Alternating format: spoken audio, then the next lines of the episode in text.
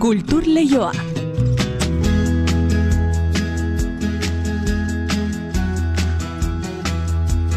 Eneriz gorrotxategi arratsaldeon. Arratsaldeon. Antzerkia, antzokiak eta antzekoak gaur abiatzeko. Bai, hori da. Izan ere gaur banatu dituzte Bilbon, Kafe Bar Bilbao antzerki laurreko sariak hogei garrenez. Euskarazko saria lutxo egiaren amala oantzaznanak lortu du, eta gaztelaniazkoa berriz, inigo koboren canciones tristes para la gente alegre lanaren izan da.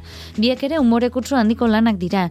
Hemez hortzi gidoi aurkeztu dira hogei garren edizionetan, eta antolatzaileen esanetan aukerak eta zaila izan da guztiak ere kalitate handikoak izan direlako. Antzokietatik askorik urrundu gabi biliko gara bai, esango dizuegulako gaur nere Ariz Navarreta aktorearekin egin dugula itzordua. Igande honetan, gorakada antzerki konpainiak, kelonia eta itxaso aurrentzako antzerki ikuskizuna estrenatuko baitu elorrioko arriola antzokian. Ia baze kontatzen digun, adiskidetasun eta bizireupenari buruzko lan berri honen inguruan. Eta ikusentzunezko ezari garela gaur kontatuko dizuegu Ibaia Euskadiko ikusentzunezko ekoizle independienten elkarteak hartuko duela estatuko piaf deritzonaren gidaritza urte beterako. Koldo zuazua izango da presidente. Bestelako kontuetan, Victoria Iglesiasek barakaldoko kazetari eta argazkilariak eta estatuan ere son handia duenak, gaur arratsaldean aurkeztuko du Iberdrola dorrean atondu duten erakusketa berria, retratos kon luz edo argidun erretratuak izenekoa, baina ez da aurkezpen bakarra izango, bere liburu ere, Victoria Iglesias fotobolsillo izenekoa jendaurrean aurkeztuko baitu. Musikari dagokionez, Janis Joplin abeslariak lauro gehi urte beteko lituzke gaur rock musikak eman zuen emakumezko lehen izarra, irurogeikoa markadakoa hots gartsu eta berezinetarikoa, gazte isildu zen tamalez, hogeita zazpi urte zituela zendu zen droga gaindosi baten ondorioz, eta ura gogoan izango dugu gaur. Arratxaldeko ordubiak eta hogeita amasai minutu ditugu, ekin dieza egun bada ostegunari, arratsalde handa izula entzule. Kultur leioa zabaltzeragoaz, Euskadi irratian.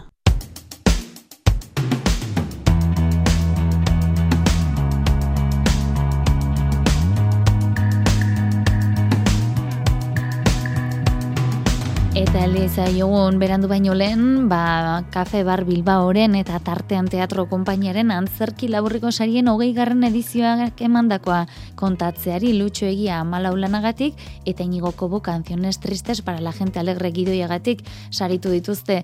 Guztira esan dakoa emezortzi gidoi aurkeztu dira, zortzi euskaraz eta amar gaztelaniaz. Iei aurtero gertatzen den gixan, epaimaiak dio oso zaila izan zaiela hautaketa egitea, aurkeztutako gidoi guztiak kalitate handikoak izan direlako, Juan Martiarena kontatuko digu. Amalau monologoa da, bere buruaz beste egin nahi duen bezero baten suizidioa egiaztatu behar duen notario baten historia kontatzen digu. Inolako juizio moralik ez du egin behar notarioa denez gertatutakoa egiaztatu soilik. Hori guztia komedia kutsuarekin kontatzen da. Lutxo egiak dio, gizakiaren autosuntxiketari buruzko hausnarketa planteatzen duela. Gai ez da suizidioa, suizidio izango litzateke trasfondo datu ingurua, baina bai badu humoria, baina bai badu atzean gogo eta bat, eta da gizonaren ez horren beste alde destruktiboa baizik eta alde autosuntzitzailea. Nuzutek izateriak beti aurrera egin du suntzitzen, ez bakarrik. Eta lendabizikoz ohartu gara gaudela beste fase baten. Eta nik uste azken urteetan horretaz ohartzen ari gara eta lendabizikoz gizateri moduan goazela programatzen ari garen autosuntziketa batera. Inigo Koboren Canciones Tristes para Gente Alegre obrak berriz, komedia erromantiko kutsua du. Hogeita urte elkar ikusi eta elkarren berririk izan ez duten bi personek topo egiten dute jaunartze batean. Gizona paisa da eta emakumea berriz jaunartze egiten duen neskato baten izeba. Inigo Kobok dio personak bere buruarekin, bizitzarekin eta bizitzan zehar hartutako erabakiekin ados egotea dela bere lanaren mamia. Mikel Martinez, aktore, antzerki eragile, tabernari eta sarien arduradunak dio duela bi amarkada etzukela pentsatuko sari hauek hogei garren ediziora helduko zirenik. Nik eh, proiektu hau beti kariño handiarekin hartu dut, eta hartu nuenean, ba, ba, ba, ba, surtero egiteko asmoarekin, baina bai, nuen pentsatzen, eh, hogei urte egingo nuenik, be, nuelako pentsatzen, hogei urte egongo nintzela taberna honetan, ezta? Ba, bueno, bokazioa, asmoa eta gustoa eta posik nago, ba, hogei urteetan egin delako, ezta? Lutxo egiak eta inigo kobok plaka bana eta zortzeroen euroko saria jaso dute. Ez da lehen aldia saria irabazten dutena, egiak 2006an irabazi zuen eta kobok berriz 2008an. Amalau antzeslanaren irakurketa dramatizatua egingo da Bilboko zazpikaletako lautan iru jaialdian otxailian eta pabellon 6ko antzerki laburreko jarduruna aldietan ere tauleratuko da ohiko antzerki formatoan. Kultur Leioa Euskadi Irratian.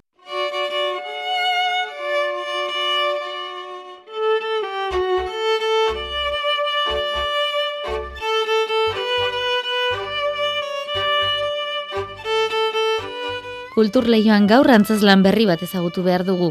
Igande honetan, gorakada antzerki konpainiak kelonia eta itxaso izaneko aurrentzako antzerki ikuskizuna estrenatuko baitu elorrioko arrio lantzokian.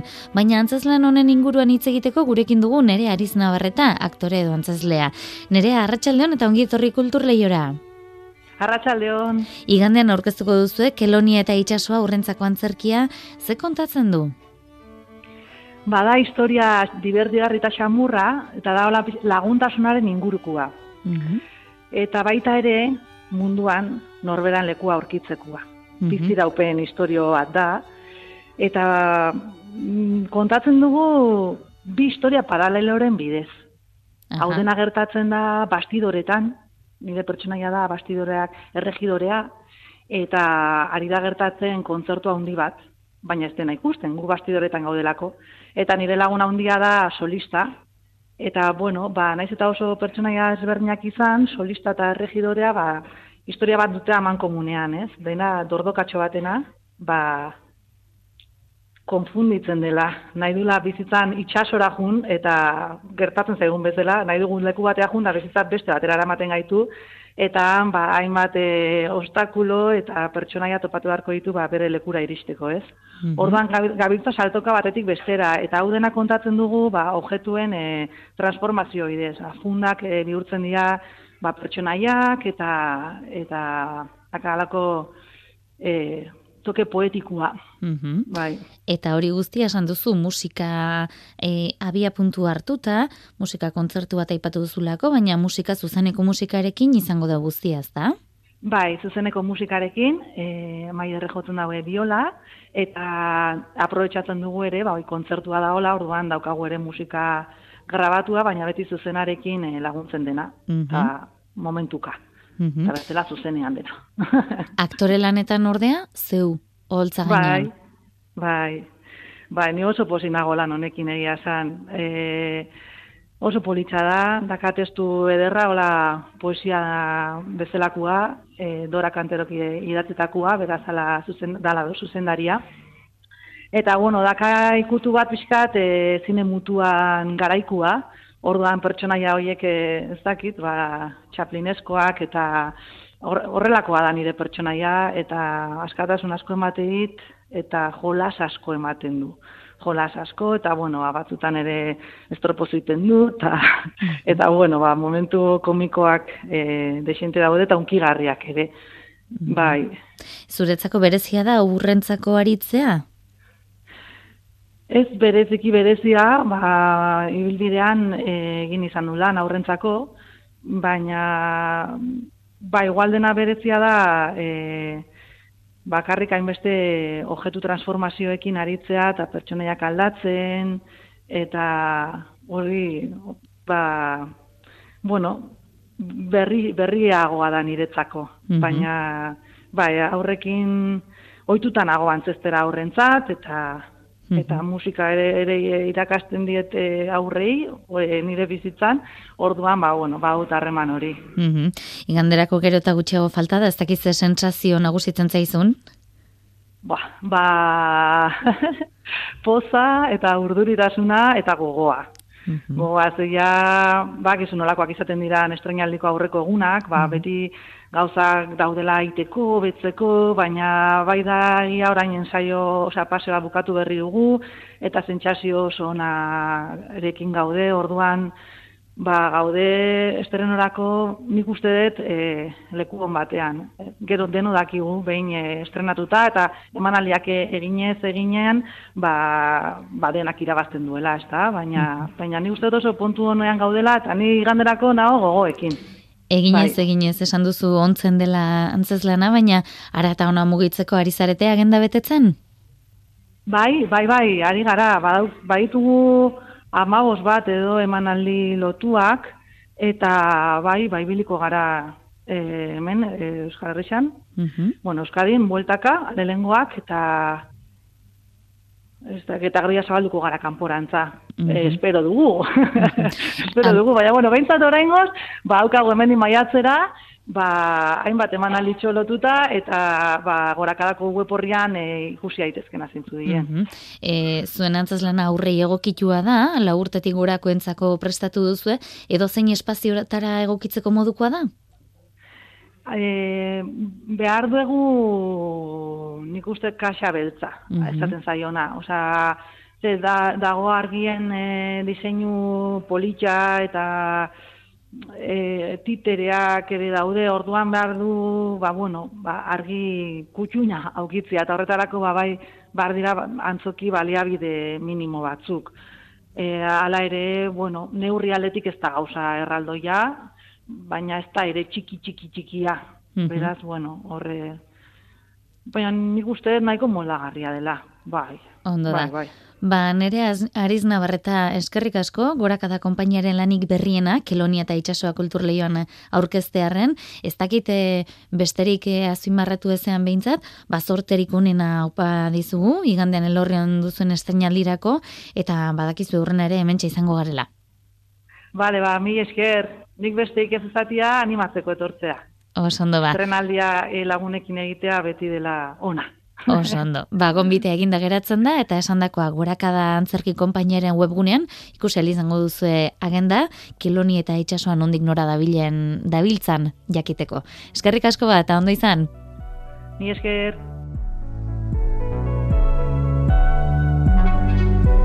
Ikusentzunezkoekin jarraituz koldo zuazua ekoizle izendatu dute Pia Felkarteren presidente. Estatu mailako elkarte honetan ikusentzunezkoen sektorean jarduten diren berreundi gora ekoizpen etxe independentek bat egin dute Andaluzia Euskal Herria, Katalunia, Madrid eta Valentziako ekoizleek.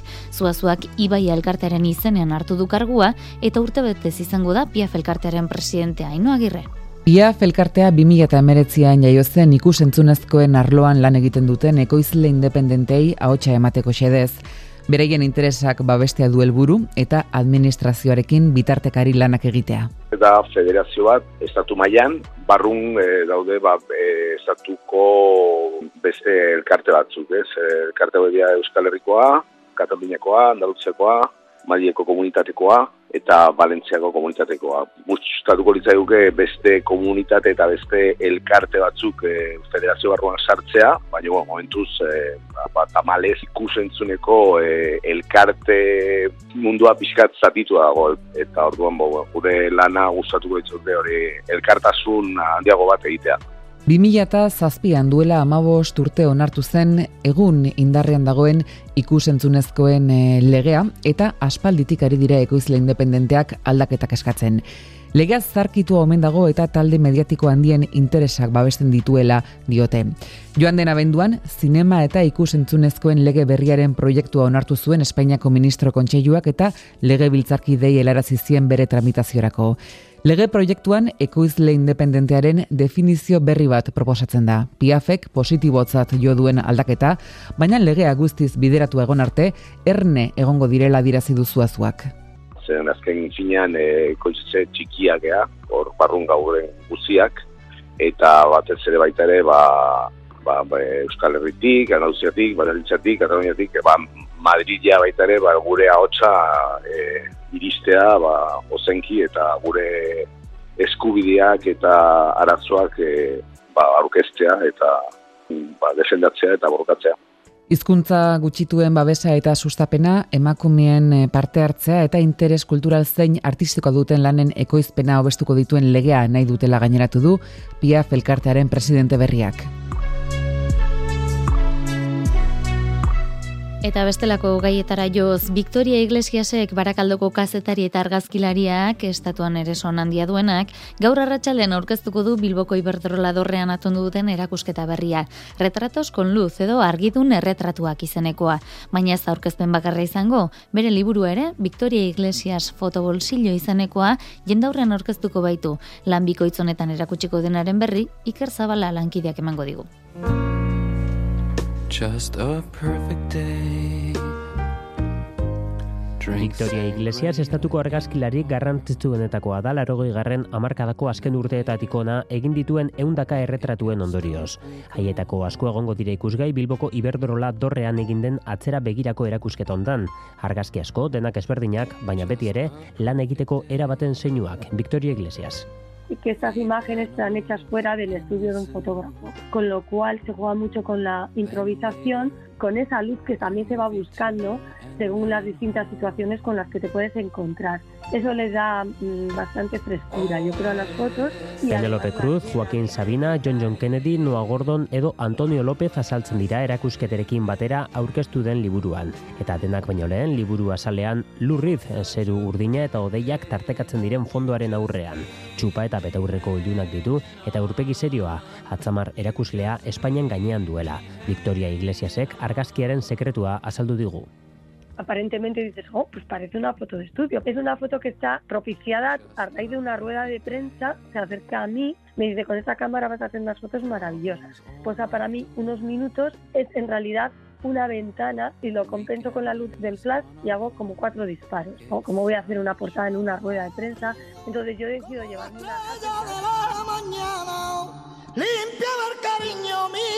Eta bai liburua zabalik lehen argazkia Victoria Iglesiasen ibilbideko beste gailur bat da. Kamaron de la isla zutik dago, bere aurpegiaren zati bat ilunetan, eta argazkiak txiskeroaren zuak kantariak tristu nahi duen zigarroa ukitzen duen instant hori hartzen du. Eso fue en el aeropuerto de Atlanta. Teníamos que intentar que nos recibiera y crear esa complicidad de la que yo siempre hablo y se enciende el cigarrillo aunque él ya tiene un cáncer con metástasis la famosa frase échame la foto y yo se la he hecho y es un momento mágico con los años la Argidun erretratuak erakusketa honetan Iglesiasen lanaren beste alor garrantzitsu bat ere ikusi halko dugu munduan barrena eginiko bidaiatako argazkiak ere egongo baitira. Iglesiasen hitzetan ez daude elkarrengandik horren urruti erretratua eta bidaietako kronika irudikatu hauek bi alorretan pertsonaia anitzen esentzia bisuala bilatzen baitu bere kamerarekin.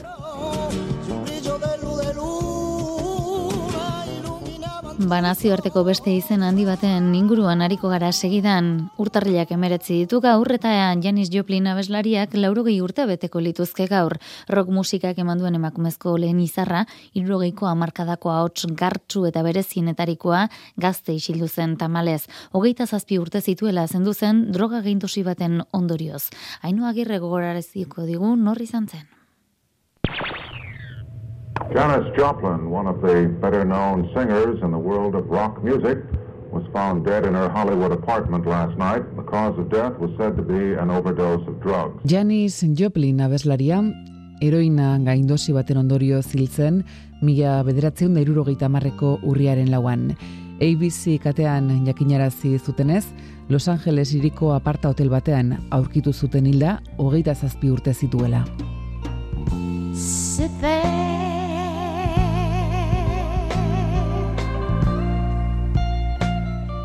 Mila bederatzen da berrogeita iruko urtarriaren emeretzian jaio zen Texas egoaldean, Port Arthur izeneko herri itxi eta jainko zalean.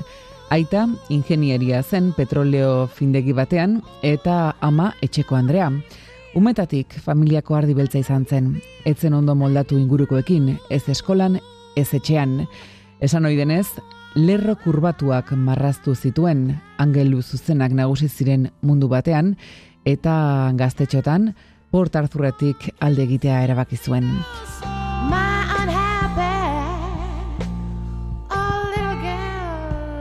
Arte ederrak ikasten hasi zen Austineko Unibertsitatean eta kampus inguruko kafetegi eta klubetan ekin zion abesteari. Odeta, Bessie Smith edota Memphis Minnie ziren sasoi hartan berak miresten zituen abeslariak eta folk, blues, country blues kantaldiak egin zituen bere hasieretan.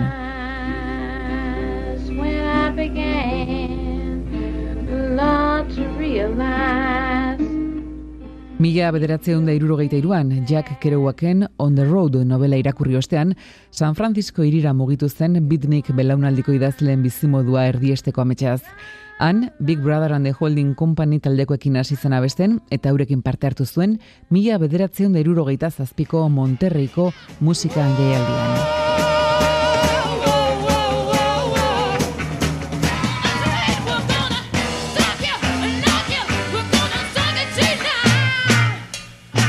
Monterriko kontzertua izan zen Janis Joplinen trampolina.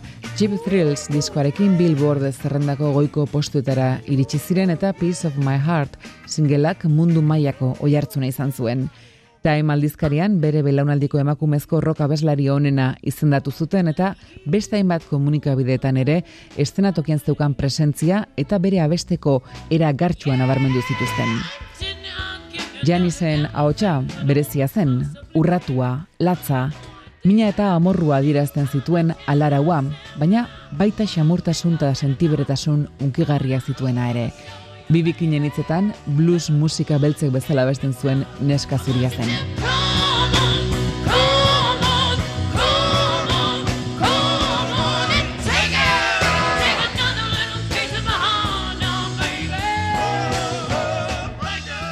Bost urte baino gutxiagoko ibilbidean kontrakultura amerikarraren irudi eta hots bihurtu zen Janis Joplin, rock musikaren emakumezko lehen izarra eta Big Brother and the Holding Company taldearekin lehen da bizita, Cosmic Blues Band taldearekin gero, bere estilo propioa garatu zuen.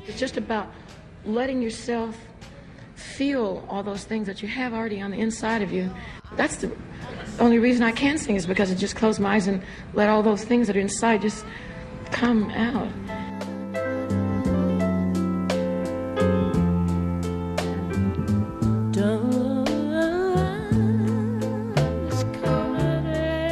Bere lagun Jimi Hendrix hil eta amabost egunetara hiltzen abeslaria, mila bederatzen da marreko urriaren lauan. Los Angeles irian hiltzen, non Pearl Discoko kantak ari zen grabatzen Full Tilt Boogie taldearekin.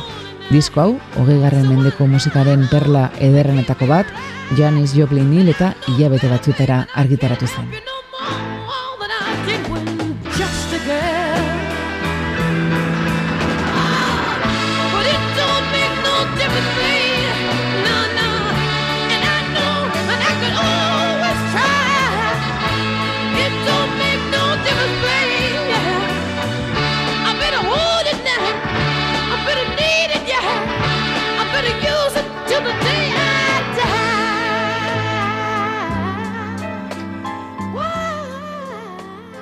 Gatu zen orain bada etxera eta beste esparru batera milaka bertsoren bilduma eman baitio doan zan Xabier Runanu ezestoako bertsoa ditu eta zaleak herriko udal liburutegiari urte asko dara matza bateko eta besteko jaialdetako bertsoak biltzen eta transkribatzen mila bederatzerun da irurogeita amaseian hasi eta bi garren urtera arte. Besteak beste, Santagedako koplak, Baxarri Uztapide eta Xalbador bertsolarien bertsoak ere badira tartean.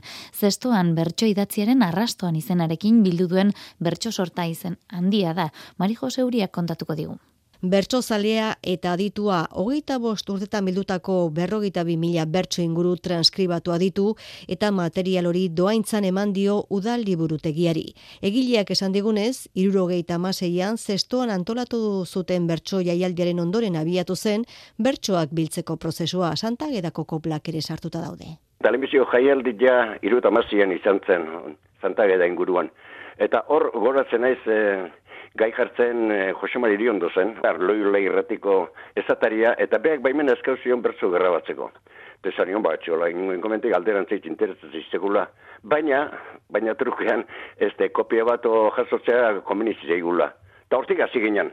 Eta hain zuzen ba, geho eta bosturtian, bi mila urte arte, geuk jardun gendun da eta urte arte, jasotako grabazioak eta hortik hasi ginen, hasi nintzen behintzat zuzenian bertsoa jasotzen. Bi fasetan egindako lana da, aurrena bertsoak eta koplak jaso egin zituen, eta ondoren aurre jubilatzean denbora gehiago eskuartean eta bertsoak transkribatu zituela esan digu Xabir Unanuek. Ba, 2000 eta lauan, bost, ila bostean prejubilatu nintzen, eta orduan konturatu nintzen, ba, bertso pila bat banuela eskuartean, eta bueno, denboa pasa eta hasi izan transkribatzen. Kaseteetan grabatua zituen unanuek bertsoak eta honen zaletasuna ikusita Laxaro Garatek beste eundamar bat ere bere eskutzi zituen. Berez grabazioak bertsoen zuzenekoa soinuz jasota dituzten grabazioak alegia, Xenpelar bertso dokumentazio zentroaren esku usteko asmoa du.